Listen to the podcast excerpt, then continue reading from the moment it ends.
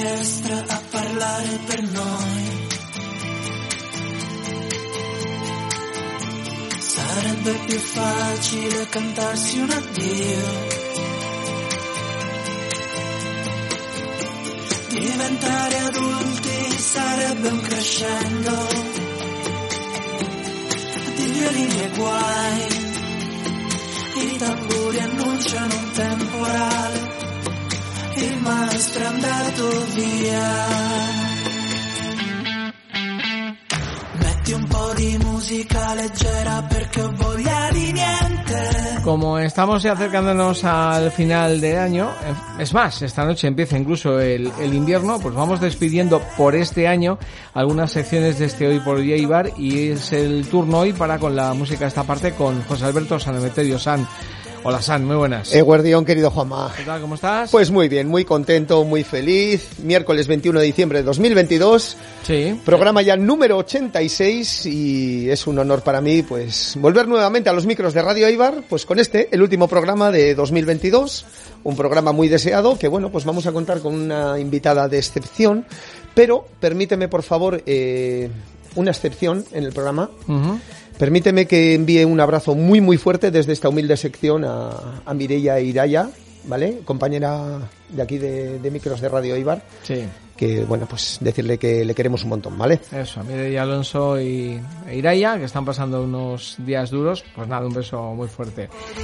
Lo decías, programa número 86, y decíamos, hombre, tiene que quedar redondo, y hemos invitado a una persona que cumple 86 años la semana que viene.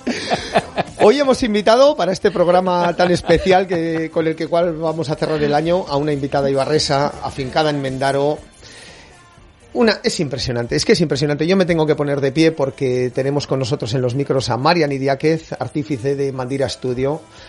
Mandira Studio, que es un lugar creativo que se encuentra en la localidad chocolatera de nuestra comarca y que, bueno, pues eh, se ha visto incrementado con un nuevo espacio recién llegado a nuestra ciudad. Hoy nos lo va a contar, nos va a contar muchas cositas que hace y, bueno, pues creo que, que esta arte terapeuta y coach feminista, como ella misma se define, eh, pues es para nosotros el mejor broche final para, para el 2022, querido Juan. Eso es, María Nidia, que muy buenas.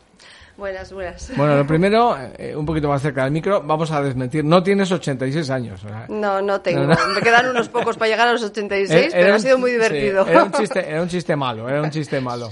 Bueno, ¿qué tal? ¿Todo bien? todo bien, todo muy bien y muy agradecida de estar aquí con vosotros. Bueno, una entrevista, recordemos, Ann, que también un poquito se articula con canciones elegidas por la persona invitada. Sí, evidentemente, el formato de nuestra sección eh, son entrevistas a través de los gustos musicales, tres gustos musicales que ha elegido nuestra invitada de hoy y que, bueno, vamos a empezar a lo grande. Bueno, empezamos por todo lo alto.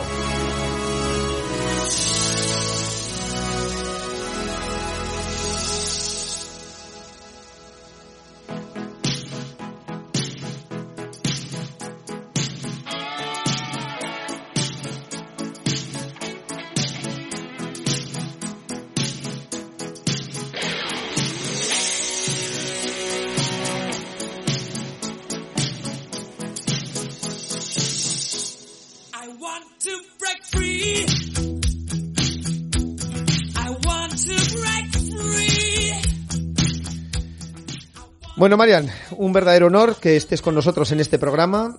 15 años residiendo en Mendaro, pero se te nota la vena ibarresa porque tienes muy buen gusto musical. Bueno, lo del gusto musical, yo creo que todos tus invitados tienen muy buen gusto musical. Yo oigo tus programas y, bueno, a mí me gusta muchísimo la música y me gusta muchísimo, muchísimos tipos de música. Entonces, creo que toda la música está bien. Queen, I Want to Be Free. ¿Por qué este tema? ¿Qué simboliza para ti? Bueno, para mí Queen sim- simboliza la libertad. La libertad, y de hecho esta canción habla de, de la libertad, ¿no? Eh, para mí es algo muy importante y esencial en la persona, sentirse libre. Pero libre, no solamente libre de poder viajar, volar, sino de ser libre mm, en, el, eh, en el aspecto más amplio de la palabra. Ser libre para ser como es y sin miedo a que los demás juzguen como es y, y con esa, esa libertad de poder decir y hacer lo que ella quiera. Sentirnos nosotros mismos, ¿no? Sentirnos nosotros mismos. Eso es, que cada persona sea como sea, evidentemente sin invadir espacios de los demás, pero Eso que es. todos seamos libres, ¿no? Eso es, Bueno, bueno. Con esto terminamos la entrevista, es el mensaje que queríamos, queríamos lanzar. Leo por aquí, nacida en el año, los años del baby boom, en la maternidad de Ibar, como tanta, tanta gente, y ya desde jovencita, eh, bueno, tenías bastante claro qué querías hacer en la vida, ¿no? Tenía, un, tenía muy, muy, muy claro cuáles eran mis valores, muy claro. O sea, eh, para mí hay valores que me han acompañado toda la vida y me siguen acompañando. Y bueno, pues ellos son la igualdad, la libertad, porque durante muchos años carecí de libertad. Hasta los 20 carecí prácticamente de libertad, no podía ser quien era.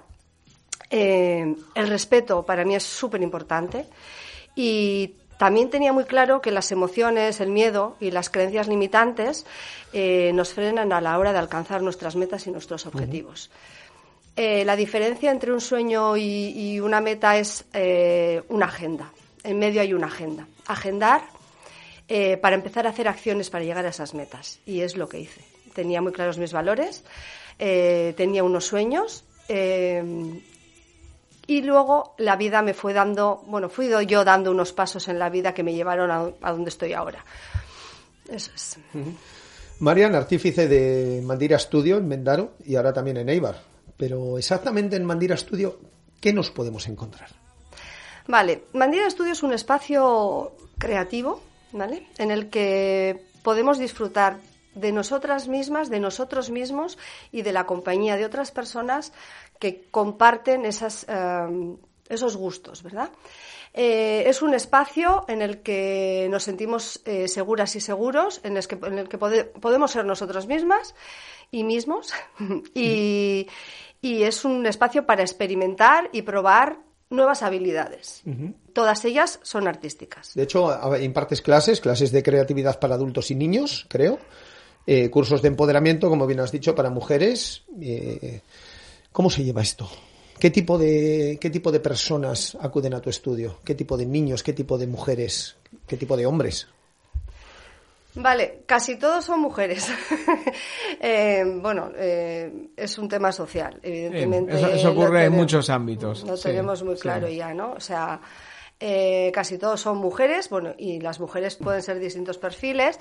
lo que sí que es verdad que tienen en común que les gusta el trabajo manual, la creatividad, y disfrutan con ello pueden ser perfiles muy distintos eh, y, los niños, bueno, también, los niños pueden ser niños, em, básicamente son, niños que les gusta la creatividad, que les gusta pintar, les gusta hacer cosas con las manos, pero nos encontramos también con padres que quieren trabajar. Eh, ciertas, eh, ciertas cosas eh, que les van, a, les van a permitir tener una vida mejor a estos niños, ¿no? Pues como puede ser las emociones, los valores y todo este tipo de cosas lo hacemos en el estudio. Entonces, bueno, el perfil de las mujeres puede ser variado eh, y el perfil de los niños también. ¿Es tan necesario, Marian, desarrollar nuestra faceta de creativos? ¿Somos, ¿Somos todos personas creativas realmente? Sí, yo creo que todos somos creativos. Lo que pasa es que en algún momento de nuestra vida hubo un corte que, hizo que dejáramos la creatividad de lado. Eh, también es verdad que podemos ser creativos de muchas maneras. Podemos ser creativos cocinando, podemos ser creativos eh, pintando, podemos ser creativos eh, de miles de maneras haciendo radio podemos ser creativos también. Todos somos creativos. Lo que pasa que sí que es verdad que hay un momento, lo que conocemos como creatividad. No es que yo pinto fatal. Bueno, pues normalmente la persona adulta que considera que pinta fatal es que en algún momento de su vida juzgaron un trabajo suyo en un momento determinado y de una manera bastante continua y hizo que ese niño perdiera ese interés por la pintura y, considerara que no era bueno para hacer ese trabajo, ¿no? Entonces, creativos somos todos en diferentes facetas. Cursos y talleres para mejorar el empoderamiento a través de la creatividad. Eh, claro, estoy pensando, has, pronunciado dos palabras varias veces, libertad y creatividad. Están relacionadas, claramente. Sí, sí están relacionadas. Eh, la creatividad nos hace ser más libres. Nos, nos abre un camino a, probar cosas nuevas, a experimentar cosas que no hemos experimentado o que hemos experimentado, experimentado hace mucho tiempo y las hemos relegado ya. Y, la creatividad nos abre un mundo de experiencias y de, y de sensaciones. Y eso al final es la libertad. Eso es, bueno, pues relacionadas. Siguiente tema musical. Bueno, buena demostración que tiene buen gusto musical. Conmigo estás acertando ahí perfectamente, María.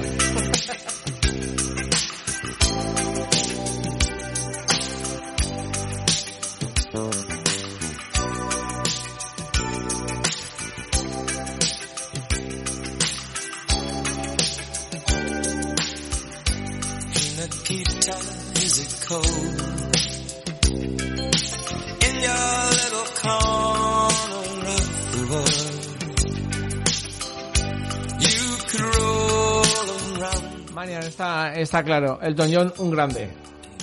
Sí, un grande y, y una música que a mí me ha llegado siempre muy dentro. Sí. Sí, Bueno, simboliza algo para ti especialmente. Esta canción precisamente, Nikita. Sí, simboliza mi despertar a la vida. Cuando por fin fui libre y empecé a disfrutar de la vida. Pues además eh, fue una música que sonó mucho en un tiempo para mí muy importante. Fue una música que ha formado parte de mi vida desde el principio, creo que desde el día que salió. Salió en el año que conocí a mi, a mi marido. Y, y Esas en- cosas marcan. Sí, y, en- y, y ha, ha estado en muchos momentos de mi vida importantes, sí. Noto, noto que te emocionas un poquito al hablar de esto. Sí, es que es una canción que yo la he elegido porque yo no sé inglés, no sé un poquito, con unas cosas que escucho puedo entender, pero no, no, no sé inglés. Entonces es una canción que, sin saber lo que significaba, a mí me hacía temblar. Yo la escuchaba y yo soy una persona muy, muy, muy sensible y muy sensitiva y me dejo guiar por eso y esta canción para mí es muy importante, no solamente por lo que me ha dado, los momentos que me ha dado, sino por lo que me ha hecho sentir a mí como persona, como Marian. Veo que gesticulas mucho con las manos y yo sé que tú realmente le das mucha importancia a las manos. ¿Por qué? Vale. Ahora te voy a hacer yo a ti una pregunta. Uy, cuidado con la respuesta. ¿Vale? Eh, ¿Cuántas cosas se te ocurren así de golpe que hacemos con las manos? Dime cuatro si se te ocurre. Cuatro cosas que hacemos con las manos. Gesticular, evidentemente. Son necesarias para cualquier movimiento que hagas con el cuerpo. No sé, puedes hacer muchas Saludar. cosas. Saludar, escribir, que es algo que me apasiona. Acariciar. Acariciar. Ahí va, Juanma. Ahí mira. Ahí Sí. va. Eh, normalmente las manos em, las tenemos como algo que es para trabajar, para todo lo que conlleva el trabajo, ¿eh? dos tipos de diferentes de trabajo. Eh, pero hay muchas cosas que hacemos con ellas que a veces no somos ni conscientes. Acariciamos, sanamos, sentimos a través de las manos, incluso acompañamos. Si tenemos a una persona que, que no se encuentra bien, a veces solamente con darle la mano sirve eh, creamos y creamos universos maravillosos con las manos muchas veces. Eh, consolamos. Eh, apoyamos, acompañamos, emocionamos incluso a veces con las manos. Mejoramos nuestro autoestima también. Gracias a las manos. Sí. Sí. Y un poquito enseñas a hacerlo, ¿no? De alguna manera, en tus talleres. Exactamente, exactamente. ¿De qué al manera? Final, eh, al final en los talleres lo que hacemos es trabajar retos, ¿no? O sea, em, empezar con cosas que no hemos hecho nunca y, y planteárnoslas como un reto. Y, y ver que conseguimos superar ese reto hace que nuestra, nuestra autoestima suba. Bueno, en los talleres de Mandira eh, tengo entendido que hay talleres de pintura de Navidad, talleres puntuales de diferentes técnicas. A mí esto de la Navidad me gusta mucho. Yo siento mucho la Navidad, que diría Marian. Eh, ¿cómo, les, ¿Cómo les hacemos potenciar el autoestima a las personas a través de, de los dibujos, de la Navidad, eh, un poco la ilusión en la que nos envuelve ahora estos tiempos? Bueno, eh, la Navidad hay personas en las que les parece muy importante y personas a las que no les gusta No les nada. gusta nada, también Sí. es verdad. Entonces, eh, sí que es verdad que a los talleres de pintura navideña eh, vienen eh, personas que vienen puntualmente, solamente igual a Mandira, y luego hay alumnas que vienen durante todo el curso y se apuntan a estos talleres. En estos talleres no trabajamos la autoestima directamente, lo que hacemos es que, pues eso, que se enfrenten a ese reto y que luego ellas se sientan satisfechas. De hecho, hace nada hice un taller de, de Navidad de macramé y fue muy curioso cuando me dijeron, eh, nos hemos sentido tan cómodas y hemos trabajado de una manera tan libre que ahora eh, estamos como orgullosas de lo que hemos hecho, ¿no? Pues eso es la autoestima, ¿no? También una parte de la autoestima, sentirse satisfecha con lo que uno hace y sentir que eres capaz de llegar hasta donde, hasta, hasta donde pensabas que no podías llegar igual, ¿no? De hecho, talleres donde se trabaja mucho las emociones, la psicomotricidad, el autoestima, la paciencia, la escucha. Esto de la paciencia a mí me interesa mucho. Eh, realmente cómo podemos llegar a tener esa paciencia los que no los que no la tenemos. Vale, mira, esto lo trabajo mucho con los niños. Em, cuando hay un grupo de niños que, que necesitan mi ayuda, tienen, tienen, o sea, no les queda más remedio que esperar a que yo les atienda. Entonces, al principio del curso, cuando, cuando empiezan conmigo, hay un momento en el que, en el que les ves incómodos, esperando, ¿no? Porque están acostumbrados, que vivimos en una sociedad de, la inmediatez, o sea, nosotros queremos ahora mismo pedir algo y, hay empresas que nos la traen al día siguiente o, en el momento mismo, ¿no? Entonces, ¿qué ocurre? Que los niños están acostumbrados a esta sociedad tan inmediata eh, y en Mandira tienen que esperar. Y es muy curioso eh, cómo ellos o se ayudan entre ellos para que la espera sea más menos menos eh, menos larga o esperan y se van acostumbrando a esa espera. Yo creo que hay, hay un trabajo que hacer con los niños para que esta sociedad sea un poco más tranquila también. Un poquito más relajada. Más relajada, porque todo no puede ser inmediato. Y entonces, eh, del principio de curso a fin de curso, se ve un cambio en los niños impresionante porque ya han aprendido, ya saben ser un poquito más pacientes que al principio. Sí, la paciencia es algo, algo que, trabajar y otros muchos valores, ¿no? Ese es un valor, desde luego, que es verdad que, está a la baja en nuestra sociedad, ¿no? Eh, nos cuesta ser pacientes, lo queremos todo ya, lo que tú, lo que tú decías, pero hay muchos más valores que, que están ahora mismo en crisis. Eh, es lo que hay, ¿no? Sí, es lo que hay. Eh, vamos viendo, vamos trabajando un poco las necesidades de cada niño. Hay, niños también que vienen al, estudio, esto lo trabajamos en el curso escolar. Cuando los niños vienen a hacer un taller puntual no trabajamos este tipo de cosas, trabajamos más las cosas eh, manuales, ¿no? Pues eso, como hemos dicho, la psicomotricidad fina, ese, ese, tipo de cosas. Pero cuando ya vienen al curso escolar, que vienen un día a la semana, dos horas, sí que es cierto que ahí eh, trabajamos un poco sobre la necesidad del niño. Hay niños que vienen sin ningún tipo de problema y hay niños que vienen con una mochila y, hay que trabajar un poquito más, ¿no? Vamos viendo qué es lo que necesita el niño, cómo viene y muchas veces, según cómo venga mm, ellos, los niños, salen en la mesa eh, diferentes tipos de temas. Niños en los cuales también de vez en cuando se descubren talentos. Sí, sí, hay niños que que vamos, que te dejan sorprendida de lo que son capaces de hacer. Hay niños que, o sea, además es que lo hacen de, un poco como sin darse cuenta de, de que forma lo están natural. Haciendo. Exactamente, es como de forma natural. Les sale espontáneo lo que hacen, ¿no? Y, y es maravilloso verles trabajar. Yo ahora mismo tengo una alumna en concreto que yo me siento al lado de ella y, y, me, y me quedo sorprendida de cómo trabaja ya. Y cuando encontramos un talento así, ¿cuáles son los mecanismos que tenemos que poner en funcionamiento? O sea, ¿qué hacemos con ese niño? Sabemos que tiene un talento superior o que tiene, me imagino que será algo complicado de gestionar, ¿no? Lo primero que hay que hacer es eh, hacerle ver al niño que realmente es así y que se lo crea. Porque normalmente eh, suele, suele, ser que el, trabajo de los demás siempre está mejor que el mío. Y, y, lo primero que tienen que hacer es darse cuenta de que realmente trabajan muy bien con las manos el siguiente paso es potenciar, potenciar a tope ese talento y, bueno, y decírselo a los padres también, ¿no? Que, mm. es importante que, mantengan este, esta rama abierta, este, este camino abierto, para que ese niño siga trabajando ese talento suyo. Tienes también cursos para adultos. Ah, claro, estaba pensando, a lo mejor a los adultos también hay que enseñarles un poco de paciencia. Bueno, sí, supongo que en muchos espacios. ya es complicado no darle la vuelta. Sí, en, el espacio mío no, porque normalmente no necesitan tanta ayuda como puede necesitar un niño. Pero sí, sí, sí, yo conozco muchos adultos que que, la necesitan. Que la necesitan, sí, necesitan eso, necesitan eso. Y otra cosa que necesitamos, necesitamos mucho en esta sociedad es potenciar la escucha. Hmm. Porque hablamos todos a la vez. A mí una cosa que me molesta muchísimo es eh, cuando, y vosotros, ahora que os lo cuento, bueno, y os habréis dado cuenta ya, eh, cuando hay un grupo grande de amigos, empieza, hay una conversación y a los cinco minutos hay tres conversaciones. O sea, no somos capaces diez personas de escuchar a una e ir hablando por turnos. La escucha activa es tan importante. Interrumpimos. Exactamente. Que a mí también me pasa. A veces interrumpo demasiado y es verdad que, que, tenemos esa, esa costumbre y, es verdad, hay que saber escuchar, eh, que también es bueno para uno y es bueno para el que está hablando. Exactamente, es bueno para el que escucha y para el que habla. Yo tengo un amigo que dice que cuando la conversación que estás siguiendo no te interesa, es como que bajas el volumen de tu propia cabeza y, ya empiezas a intentar exponer eh, lo que a ti te preocupa o lo que tú quieres exponer, ¿no? Pero que ya no escuchas al contrario. Y creo que es verdad, ahí tienes mucha razón, tenemos que aprender a escuchar, más que a hablar.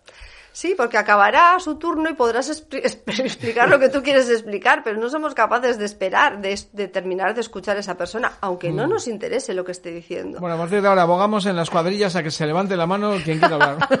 Perfecto. Vale, me uno al reto. bueno, vamos con un poquito más de música que confirma que el gusto de Marian es superior.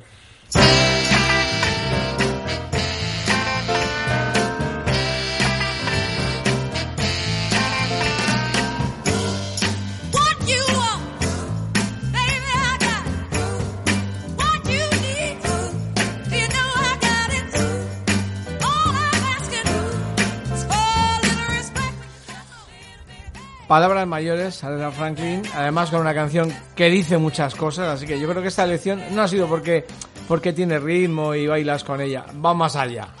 Sí, sí, tiene mucho ritmo y bailo con ella, he bailado mucho con ella, me he divertido muchísimo con ella, pero es que tiene, es que tiene lo que lo que tiene que tener. O sea es para mí es una canción maravillosa. A mí Aretha Franklin me parece un monstruo o sea me parece pues, como Tina Turner bueno a mí me, me apasiona y esta canción tiene por detrás, esta canción realmente no era de Aretha Franklin, era de Otis Reading, que la compuso y era como un lamento de un hombre que llega a su casa del trabajo y no se, no se siente bien atendido por su mujer. Y Aretha dijo, a esto le vamos a dar la vuelta. Y Aretha dijo, vamos, de 180 grados, le cambio cuatro letras y, y la, y, la hago mía. Y la hizo suya y de, todo y de todos. Y de todas.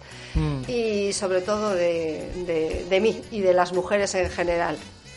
Vivimos en una sociedad en la que creo que es necesario que le demos la vuelta a muchos pensamientos, ¿verdad? Sí, tenemos muchísimas eh, creencias eh, heredadas, muchas creencias limitantes porque las potenciadoras son maravillosas, pero es que las limitantes son nos, anulan muchas veces, ¿no? Y ahí tenemos que hacer mucho trabajo, muchísimo trabajo. Sí, porque como bien has dicho al principio de la entrevista, eh, muchas de las personas que acuden a tu, a tu estudio, acuden a tus cursos, son mujeres. Igual tenemos que potenciar también un poco que los hombres acudan y que los hombres empecemos, empecemos, ¿eh? sobre todo en primera persona, como tú bien has dicho, a crear con las manos, a escuchar, a tener paciencia es importante. Sí, sí, es muy importante.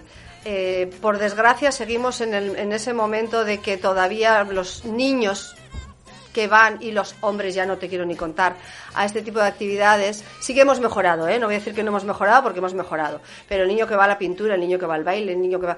Bueno, los hombres no van, no van ya directamente, cuando encuentras uno aplaudes con, con todo lo que puedes aplaudir. Mm. Eh, es social, es totalmente social. Ahí hay un trabajo que hacer. ¿Por qué no puede un hombre crear con las manos, conectarse consigo mismo, disfrutar desde el arte y, ver la vida desde, desde, otra perspectiva al final? Porque es otra manera de ver las cosas. Y los niños, o sea, ¿por qué a un niño hay que burlarle? Porque, porque no haga lo que hacen todos los demás niños, que es jugar al fútbol y al... Mm, no, o sea, ahí hay mucho trabajo, mucho trabajo social para hacer. ¿Por qué una niña no puede jugar al fútbol? ¿Por qué un niño no, puede hacer ballet? Exactamente. ¿Es, buena hora para ir eliminando etiquetas?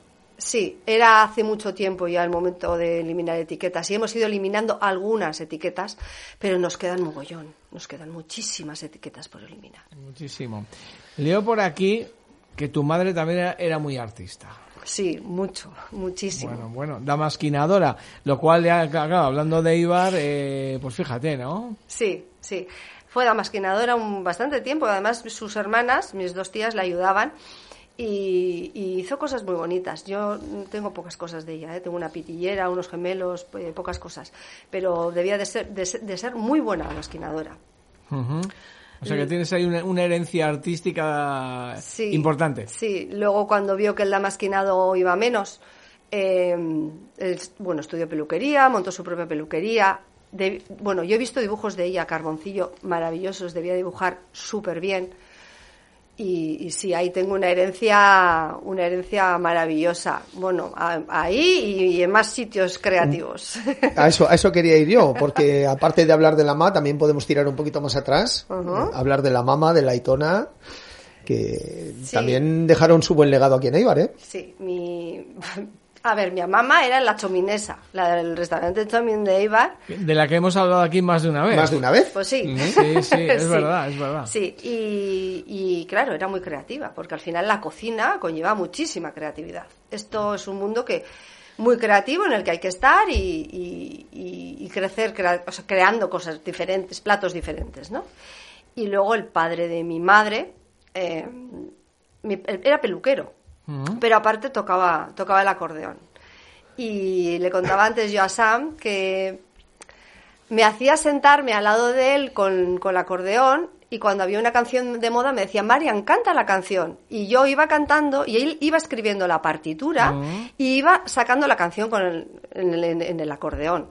Entonces, sí, el- vengo de familia creativa. Pues sí. eso es un recuerdo muy bonito. ¿eh? Muy bonito. Y luego otra cosa que hizo muy bonita mi abuelo fue a todos los nietos nos grabó eh, él tocando el acordeón y nosotros cantando. Y tenemos todos un, un recuerdo muy bonito de, de cuando éramos pequeños, con esas vocecitas de niño, Qué chulo. con la, relacionado con la música. Marian, ¿desde siempre te ha gustado ayudar a los demás?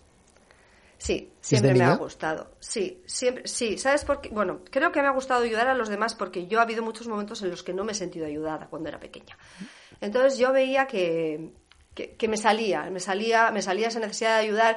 Lo que pasa que no, no, es, no es esa necesidad de, necesidad de ayudar ahí todo el rato, de, de estar encima de la persona, no. Cuando simplemente ayudar a veces es sentarte al lado de una persona que en ese momento se encuentra desvalida o no se encuentra bien y, y escucharla.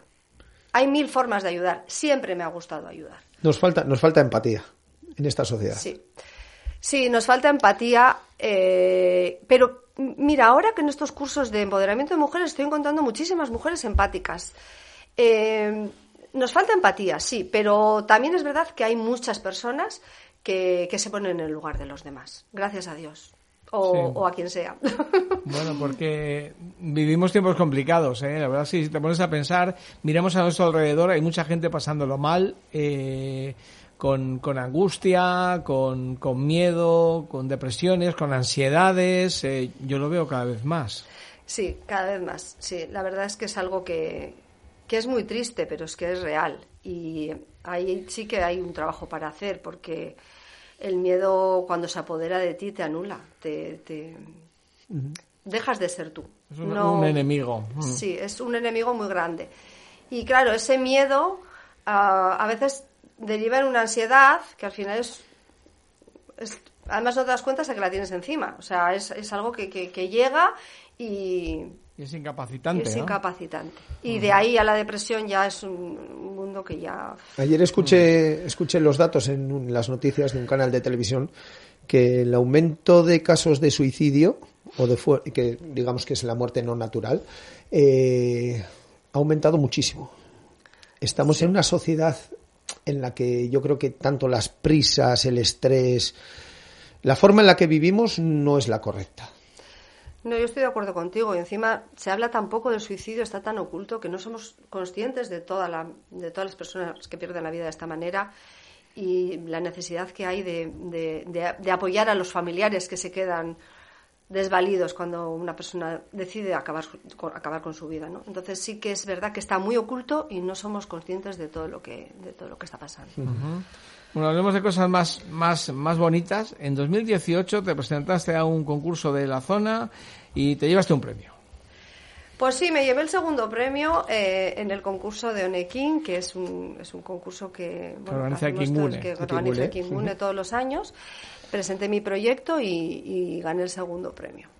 Sí. Y esas cosas están muy bien, ¿no? Dan alegría. Sí, me hizo sentirme muy bien, me hizo, me hizo, fue como un impulso, ¿no? A, a- a seguir con mi, con, Sí. Tuviste que presentarlo además eh, durante un- unos minutos muy concretos. Ese momento tiene que ser también de adrenalina total, ¿no? Pues sí, pasé, Sí, sí. pasé nervios, pero bueno, la verdad es que, bueno, no sé si era, creo que eran nervios buenos también, porque eran esos nervios que te hacen, bueno, pues estás haciendo algo, por, por tu carrera, por tu, por tu vida, por tu profesión y por ti, y bueno, estuvo bien, fue una experiencia muy bonita. Yo tengo un recuerdo muy bonito. Todo el mundo mirándome, yo subí de allí con el atril. Sí. Pero bueno, es que ahora realmente hago eso.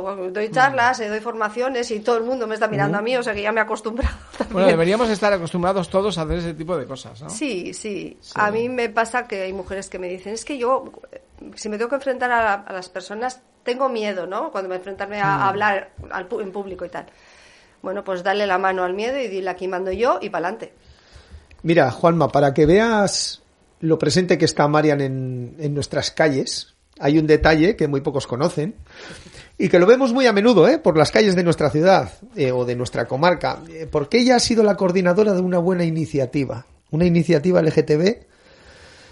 ¿Cuál? Sí. Marian, cuéntanoslo.